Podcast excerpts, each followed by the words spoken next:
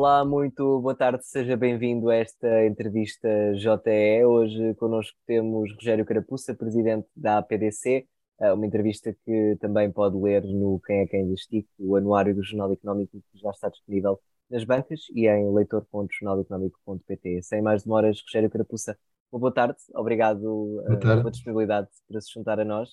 Uh, enquanto presidente da APDC e, e, olhando para o calendário em que estamos, o ano 2022, uh, saímos aqui de, de, um período pandémico. Uh, que, uhum. que, pulso tira, que medida tira ou como é que avalia o estado atual destes processos todos que se incluem as TIC, que incluem a média? Um, Como é bem. é que olha para tudo isto saindo de uma pandemia e, e andando para a frente, especialmente nesta conjuntura económica que nos espera? Muito bem, olha, desde logo, boa tarde e muito obrigado. Uh, a, a, grande forma de tirar o pulso, digamos assim, ao, ao setor das TIC é uh, utilizar o relatório DESI da Comissão Europeia uh, e temos já acessível a edição de 2022, onde Portugal ocupa a 15 posição, portanto uma posição melhor do que no ano passado, eh, e exatamente antes da média europeia, ou seja, nós temos uma ponta situação, um ponto de, uma pontuação no relatório de 50,8 pontos, sendo que a média europeia é 52,3. Portanto, se colocar, temos um conjunto de países atrás de, de Portugal, temos Portugal, logo a seguir a média europeia e depois a seguir todos os países acima da média europeia. Portanto, no fundo, digamos que uh, a nossa posição melhorou, mas temos muito, muito espaço para melhorar ainda, uh, porque ainda estamos no, no, grupo dos países que estão abaixo da média europeia. Somos o primeiro desse grupo, ou seja, somos o primeiro dos últimos, uh, mas há que estar entre os primeiros, não ser o primeiro dos últimos. E por isso é um trabalho que tem sido feito nos últimos anos, aliás, nós temos melhorado eh, e temos que continuar a melhorar. O que é que é fundamental que nós melhoremos? Portanto, nós temos duas zonas eh, mais, mais fracas, digamos assim, que é o capital humano e a integração das tecnologias digitais, ou seja, o uso das tecnologias digitais, nomeadamente pelas empresas, nomeadamente pelas PMEs, eh, e essas são as duas zonas que temos que trabalhar bastante. Eh, ao nível da, da, do, do, do, do, capital humano, nós temos que ter mais qualificações digitais para a população ativa em geral e mais qualificações digitais especializadas para o mercado das TIC. Uh, isto é, o cidadão comum tem que ter mais qualificações digitais, porque no futuro todos os, os empregos serão digitais e neste momento quase todos os empregos de alguma forma a pessoa tem que utilizar tecnologia digital, como hoje estamos aqui a fazer, eh, e por isso implica que toda a população tenha eh, capacidade de utilizar essas tecnologias digitais. Eh, nós hoje temos, de facto, a geração mais qualificada de sempre. Eu dou um exemplo simples. Quando eu terminei a minha licenciatura, era cerca de 7, 8% dos cidadãos chegavam e concluíam um, um, um grau eh, na universidade, 7, 8%. Hoje estamos próximo, estamos quase próximo dos 40%. Portanto, não há dúvida que nós temos hoje a geração mais qualificada de sempre, a nova geração, mas também a mais pequena de sempre. Eh, nós perdemos cerca de meio milhão de jovens nos últimos 25 anos. Não só por causa da demografia, isto é, cada vez nascem menos eh, portugueses, como também por causa da imigração. E por isso é fundamental que nós aproveitemos esta geração mais qualificada que temos. Estes jovens já em si trazem as suas competências digitais, muitos deles são nativos digitais, nasceram com a tecnologia, mas a população ativa mais, mais idosa eh, não tem o mesmo nível de qualificações digitais e a população que já não pertence à população ativa, mas que está reformada ou que, eh, e, e que continua a precisar de utilizar serviços públicos digitais, eh, serviços de empresas eh, que são disponibilizados de forma digital, também tem que ter essas qualificações digitais. Serviços, Rogério, permita-me interrompê-lo, serviços digitais esses, serviços públicos, como diz, que muitas vezes uh, não são uma opção, como, e o exemplo mais, mais claro disso que temos neste momento é a entrega da declaração de IRS, que até há poucos anos podia ser feita tanto fisicamente como digitalmente, Neste momento já uhum. não é esse o caso e há uma grande fatia da população que, que tem dificuldade em fazer isso. Ah. Portanto, diria que, que, muitas vezes essa transição, essa evolução, como, como se pode chamar, dá um passo maior do que aquilo que a população consegue acompanhar? É, eu penso que é, é, é, fundamental que haja sempre uma alternativa para que as pessoas possam temporariamente não utilizar algumas, algumas coisas digitalmente, porque ainda não o consigo. Mas é importante. É porque, porque é assim, a, a transição digital não é, não é a morte da acessibilidade. É importante sublinhar isso. Claro que sim, claro que sim. E para além de. Agora, sobre esse tema, eh, temos ainda uma questão que eu acho mais importante e mais lata, eh, que é o seguinte: além de garantir que os serviços públicos são, estão disponíveis todos digitalmente, e já agora Portugal está relativamente bem classificado devido às ondas de simplex que temos tido nessa matéria, neste mesmo quadro do, do, dos indicadores DESI, mas não basta digitalizar os serviços públicos todos, pô-los disponíveis aos cidadãos todos, eh, é preciso duas coisas. Uma é que os cidadãos os consigam usar, e isto tem a ver com a tal questão da qualificação dos cidadãos, mas a outra muito importante é que eles sejam simples de usar. Ou seja, nós não devemos transformar uma burocracia analógica numa burocracia digital. Isto é, temos que criar serviços que sejam simples. E eu sugeriria uma medida de simplificação, só uma, que eu acho que aumentaria dramaticamente a produtividade, quer das empresas, quer das, das próprias pessoas. É que se utilizasse até ao fim o chamado princípio estabelecido pela União Europeia e conhecido por once only ou only once. Ou seja, eh, não se pode pedir aos cidadãos informação, ou o Estado não deve pedir aos cidadãos informação que sobre eles já disponha nos seus sistemas. Ora, se o João for eh, preencher um formulário eh, digital na administração pública, num dos muitos sites que tem, se for uma empresa e tiver que eh, preencher uma declaração obrigatória, solicitar qualquer coisa, eh, vai ver que os sites fazem coisas do, do tipo. Pede-lhe o número do, de contribuinte, por exemplo, e depois também lhe pede o nome, a morada fiscal, a coisas idade, que já deviam estar associadas. Coisas que já lá estão associadas ao mesmo registro que já estão lá, nesse caso até na mesma base de dados. Já nem estamos a falar de cruzamento entre bases de dados de serviços diferentes. Muitas Sim, vezes até a própria autoridade tributária e aduaneira, no preenchimento do IRS, muitas vezes são pedidos dados que já constam, uh, ou já, já deviam constar uh, desse Se... contribuinte ou dessa empresa. Exatamente. E isso é verdade uh, para as pessoas, também é verdade para as empresas que já estão identificadas, por exemplo, pela sua certidão permanente, ou para os automóveis pela sua matrícula e por aí fora. E, e aí, isto, se nós aplicássemos esse princípio até ao fim, nós eh, teríamos formulários muito simples, muito fáceis de preencher, que se preencheriam, eu diria, em minutos, se não segundos, e não em dezenas de minutos ou meias horas. Permita-me permita lançar numa questão uh, esta interoperabilidade, chamamos de assim, esta coesão uh, de uhum. dados que, que, que, deve partir dos serviços públicos, naturalmente. Uh, obviamente não está integrada a 100%, não está, não está no estado em que deveria estar. Isto custa algum dinheiro ao Estado, imagino. Claro ou, ou, é, ou, representa uma perda potencial, não? Não, repare, uh, não, uh, fazer as coisas mais simples custa, obviamente custa dinheiro, porque é preciso simplificar as coisas, alterá-las relativamente à forma como são feitas, gastar tempo a pensar, a executar, a, a melhorar os sistemas. Mas aquilo que se vai obter do ponto de vista de ganhos de produtividade, e da redução dos chamados custos de contexto, quer para as empresas, quer para as pessoas, é brutal. Porque, veja, se eu tiver que fazer um formulário para, por exemplo, digamos um exemplo simples, para, preencher, para vender um carro, eu só tenho que dizer este número de contribuinte vendeu à pessoa que tem este número de contribuinte o veículo com matrícula tal, na data tal, pelo preço tal. Ora, isso são cinco campos, em vez de estar a perguntar o número de contribuinte da pessoa A, o nome, a morada, uh, se é português, se não é, depois a mesma coisa para a pessoa B, depois para o automóvel perguntar a marca, o modelo, a cilindrada, etc. Tudo coisas que já estão no, no registro do documento único automóvel. Por isso, em, em vez de preencher esse formulário em meia hora, uh, ter-se-ia que preencher isso, ou preencher-se isso em poucos segundos, porque eu só tinha que introduzir cinco campos. Isso é, prejudica eh, de alguma forma a informação que o Estado obtém sobre essa transação? Não, a informação é exatamente a mesma. Só que os formulários, quer eles sejam eletrónicos, digitais ou em papel, tinham que ser alterados, como é óbvio.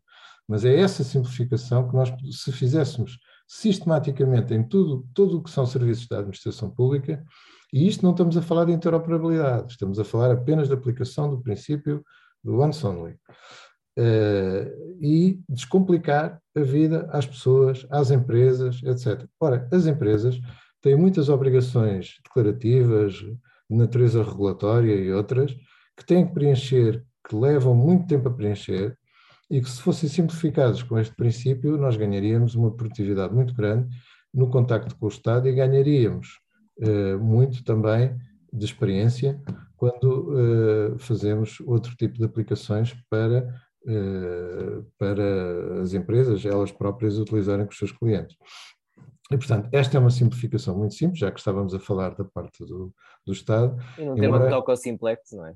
Exatamente, é um tema que toca ao simplex, embora Portugal eh, esteja eh, relativamente bem classificado nessa matéria, mas em todo o caso eu acho que há muita complexidade a tirar e há muita simplificação que tem que se fazer e o digital não é desculpa para que as coisas não sejam simples. Isto é, lá pelo facto da pessoa não ter que se deslocar e poder fazer em casa, não temos que pedir a uma pessoa para gastar uma hora quando podíamos pedir para gastar dois minutos. Isto uh, confiando, confiando que esse serviço no digital funciona na plenitude, que tem sido recorrentes uh, as questões de. Mas isso é indiferente para o que estamos a falar, porque repare, uh, isto só, só, estamos a falar aqui de dar informação que não é precisa, porque o serviço já lá tem. E, portanto, quer o resto funcione melhor ou pior, esta parte da interação simplificar-se-ia e para o cidadão ficava mais simples. Depois, se o serviço em si pode ou não ser mais eficiente, esse é um outro problema que não tem a ver com o que estamos aqui a discutir. Mas, eh, para não perder o fio, digamos, um bocadinho à meada, eh, nós estávamos a analisar o, o indicador DESI, não é? Onde Portugal está junto à média europeia, mas deverá estar, a, nosso, a meu ver, entre os melhores. E, portanto, relativamente ao capital humano, a gente tem que aumentar, de facto, as qualificações dos portugueses em geral para poderem usar toda a panóplia de serviços digitais e para a sua vida em geral, até para as coisas mais de entretenimento, etc., são necessárias hoje competências digitais, eh, mas também temos que garantir que o país dispõe de técnicos eh, especializados eh, e aí há também muito trabalho a fazer. Por exemplo, os técnicos que Portugal, Portugal produz especializados na área das TIC são num número muito abaixo da média europeia. Tenho aqui o número, estamos a falar de os diplomados em TIC são 2,6% eh, em Portugal e são 3,9% na média europeia. Como são percentagens pequenas, parece uma diferença pequena, mas não é. 2,6 para 3,9, 2,6 é quase 2,5, 3,9 é quase 4. Portanto, repare que é quase metade. Um pouco mais que metade, mas não muito. E por isso, nós temos que aumentar o número de graduados em TIC, o número de especialistas em em geral, quer sejam graduados ou não, e nessa matéria a PDC tem dado a sua contribuição através da organização e gestão do programa Upskill, com os nossos parceiros, que são as instituições de ensino superior, que é o IFP, e que são todas as empresas que pretendem uh, qualificar pessoas de uma forma relativamente rápida. Portanto, este é um programa com aulas durante seis meses, mais um estágio profissional de três meses, portanto, nove meses no total. E é um programa que se destina a preencher vagas que as empresas declaram ter. Isto é, não é um, um programa para formar pessoas em abstrato que talvez um dia possam arranjar emprego, é um programa para, falar, para formar pessoas para preencher vagas que as empresas se inscrevem e dizem que têm, e as empresas comprometem-se a contratar pelo menos 80% das vagas que disponibilizam. Eh, e, portanto, através do programa Upskill, a, a, Associação está a dar o seu contributo e todos os nossos associados para resolver este problema. O nosso objetivo é conhecido, é durante três anos conseguirmos formar eh, cerca de 3 mil pessoas nessa, nestas áreas. 3 mil pessoas por ano ou, ou nos Não, no anos? Total, no total.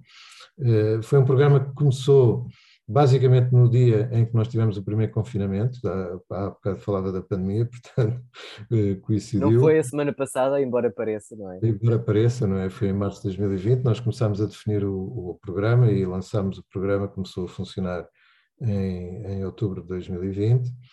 Eh, no primeiro ano formámos cerca de 400 pessoas, agora estamos a formar cerca de mil e ainda falta uma terceira edição do programa para cumprir as três edições que tínhamos imaginado inicialmente.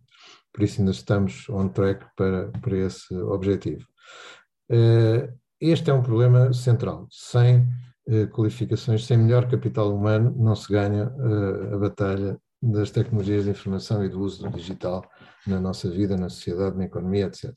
Uma segunda área onde Portugal tem estado tradicionalmente muito bem classificado que é a área da conectividade, temos agora um problema no DESI 2022, porque uh, temos uma das áreas que é medida, que é cobertura em 5G, que em Portugal é 0%, e que já temos na média europeia qualquer coisa como, vou recorrer aqui aos números, 66% na média europeia. Portanto, em nenhum indicador, de coisa nenhuma, Portugal está nesta, a esta distância da média europeia. Isso aconteceu por causa do tempo inacreditavelmente longo que levou a cumprir o, o concurso para a atribuição das frequências e também à natureza eh, dessa mesma atribuição que penaliza os investimentos dos operadores que têm sido feitos eh, anteriormente. E por isso eh, nós estamos eh, bastante mal no que diz respeito à cobertura 5G e, portanto, vamos estar atrasados em todos os serviços que quiserem tirar partido da, da tecnologia 5G. Esse é um problema, temos que recuperar esse atraso. É possível? terá que ser, mas vai levar tempo. E, e esse parte, tempo parte significa essa solução. Bom, agora uh, a solução. Porque é importante recordar quem, quem nos está a ouvir ou quem nos irá ler neste caso que hum, mesmo a própria cobertura de 4G e 3G não estava plena quando o 5G entra e, e que não, não faltam zonas do país. Uh, onde... Isso é um mito. Isso, como sabe, é um mito. Nós basta ir a outros países estrangeiros e percebe que as chamadas zonas brancas são muitíssimo maiores do que em Portugal. Aliás, na cobertura em rede de nova geração, Portugal está acima da, da média europeia, que é 90%, e Portugal está com 91%. Eh, e, portanto, de facto, há algumas zonas do país que têm pouca cobertura, mas não são zonas onde, onde existe muita população, não são zonas onde existe muita atividade económica, e toda a gente tem. Portanto, não é por isso que estamos atrasados, eh, estamos perfeitamente melhor que todos os outros. Mas acha, acha que vamos conseguir dar o passo na questão do 5G, passar de 0% para 60% no espaço de um ano? Parece irrealista ou ambicioso demais? Penso que, penso no espaço de um ano não chegaremos, mas uh, o atraso foi, foi obviamente causado pela, pela Anacom, pelo atraso por, por um concurso que demorou um ano, uh, e sobretudo pela filosofia do concurso, que basicamente uh, permitia que operadores que fossem entrar pudessem utilizar as redes e o investimento feito pelos operadores já existentes por um preço que nem sequer que poderia não ser definido pelo, pelo dono dessas infraestruturas. Isso lança um sinal péssimo relativamente ao investimento de quem já o fez e também de quem o vai fazer, porque um dia vai-lhe acontecer o mesmo que aconteceu aos anteriores. Isto era a mesma coisa que nós eh, nos pudéssemos lançar a nível nacional um serviço de transportes, por exemplo, e o João colocava aqui um conjunto de autocarros em Lisboa e no Porto e depois pedia a utilização eh, do metro do Porto, do metro de Lisboa, dos outros autocarros da Carris, dos comboios da CP, etc. por aí fora. Isto é, e essas entidades não tinham, no limite, não seriam eles a fixar o preço dessa utilização. Isto é uma coisa que não cabe na cabeça de ninguém, a não se ver, não faz sentido nenhum, mas foi o que aconteceu. E por isso, esse, eh, esse desincentivo ao investimento ficou, portanto, o concurso atrasou-se, pronto, atrasou-se, mas as frequências foram atribuídas e agora há que recuperar o atraso. Mas o desincentivo ao investimento manteve-se e, portanto, é expectável que os agentes económicos sigam os incentivos que lhes dão e se o investimento não é premiado, fazem mais devagar. Não quer dizer que seja isso que os operadores vão fazer, eh, porque eles também têm interesse, obviamente, que o serviço seja disponibilizado, mas tudo isto prejudicou muito o nosso cenário.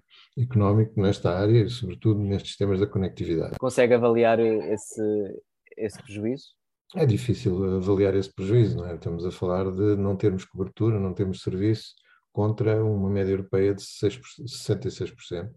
Mas o problema é que depois há todo, toda a atividade económica que, eh, que, que está à espera que esses serviços sejam lançados para lançar eles próprios novos serviços e, portanto, é imensamente complexo, eh, mas é imaginável que é um atraso muito importante.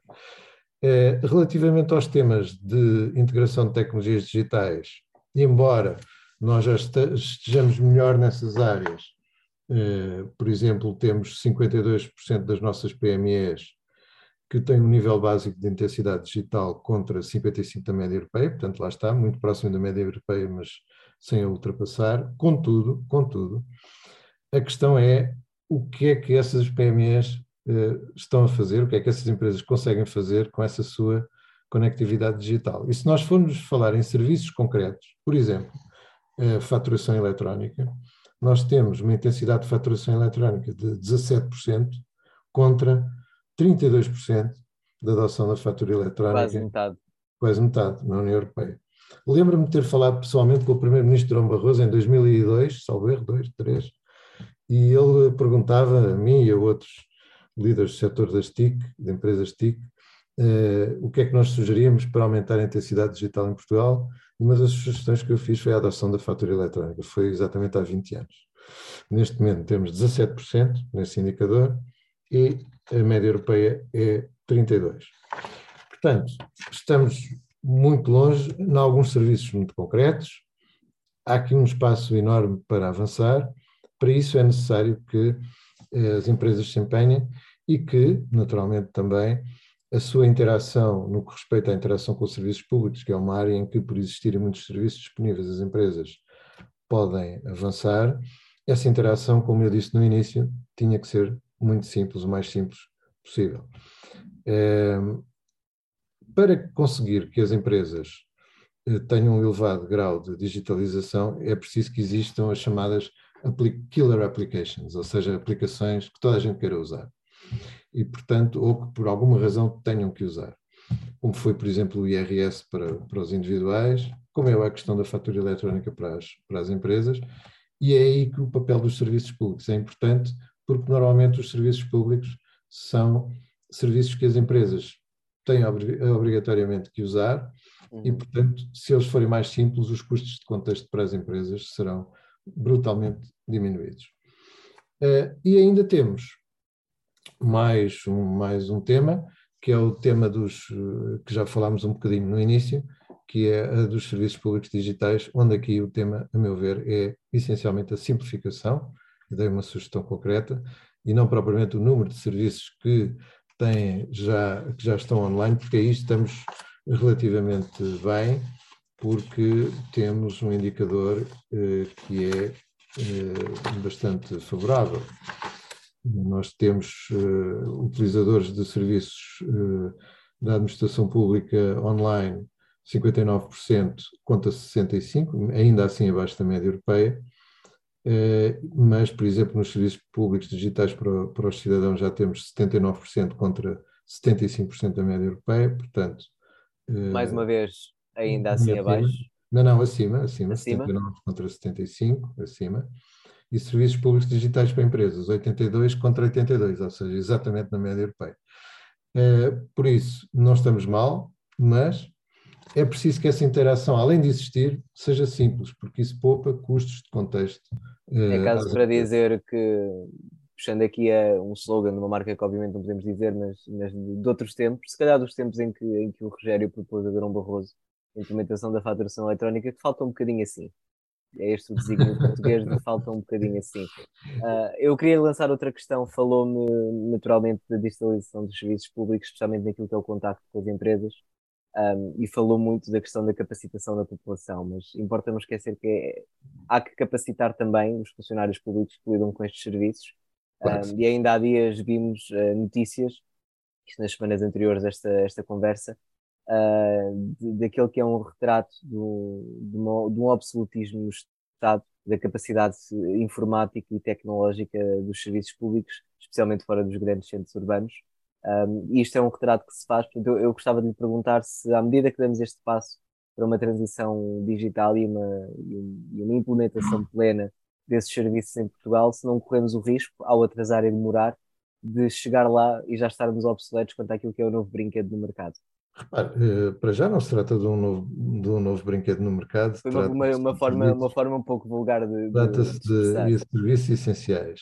Uh, estou convencido que este tema, ou seja, o tema da qualificação dos próprios funcionários públicos e uh, a adesão cada vez maior dos serviços públicos ao digital está no topo da agenda uh, do Secretário de Estado da Modernização Administrativa e da Digitalização, que há bocado referiu, que também entrevistou para, para este programa, uh, para esta edição, e é uma pessoa muitíssimo experiente nessa matéria, que tem uma carreira na Comissão Europeia nesses temas, portanto, estou convencido que o tema, o tema está em boas mãos. Já houve várias ondas de simplificação, simplex, que não tem a ver apenas com a interação dos serviços de forma digital com o público, mas também da forma como os serviços públicos estão organizados. E penso que esse tema está no topo da agenda. Existe disponibilidade financeira para financiar uma parte desse tema no PRR e, portanto, acredito que, uh, que esse tema vai continuar, uh, vai continuar a desenvolver-se e Portugal vai continuar a desenvolver-se. A única questão que eu acho que temos que ter cuidado é, é que, de facto, temos que ter serviços públicos online muito disponíveis, mas muito simples. Não trazer aquela nossa tentação habitual de grande burocracia para os serviços digitais. Rogério Carapuça, muito obrigado uh, por, esta, por esta conversa e pelo tempo que despendeu naturalmente para conversar connosco. Muito obrigado, eu. Obrigado também a si que esteve desse lado a acompanhar esta conversa. Como já lhe disse, pode ler tudo isto no Quem é Quem na STIC, um anuário do Jornal Económico que já está nas bancas e em jornaleconómico.pt, onde também estão outras entrevistas na plataforma JRTV. Fique bem.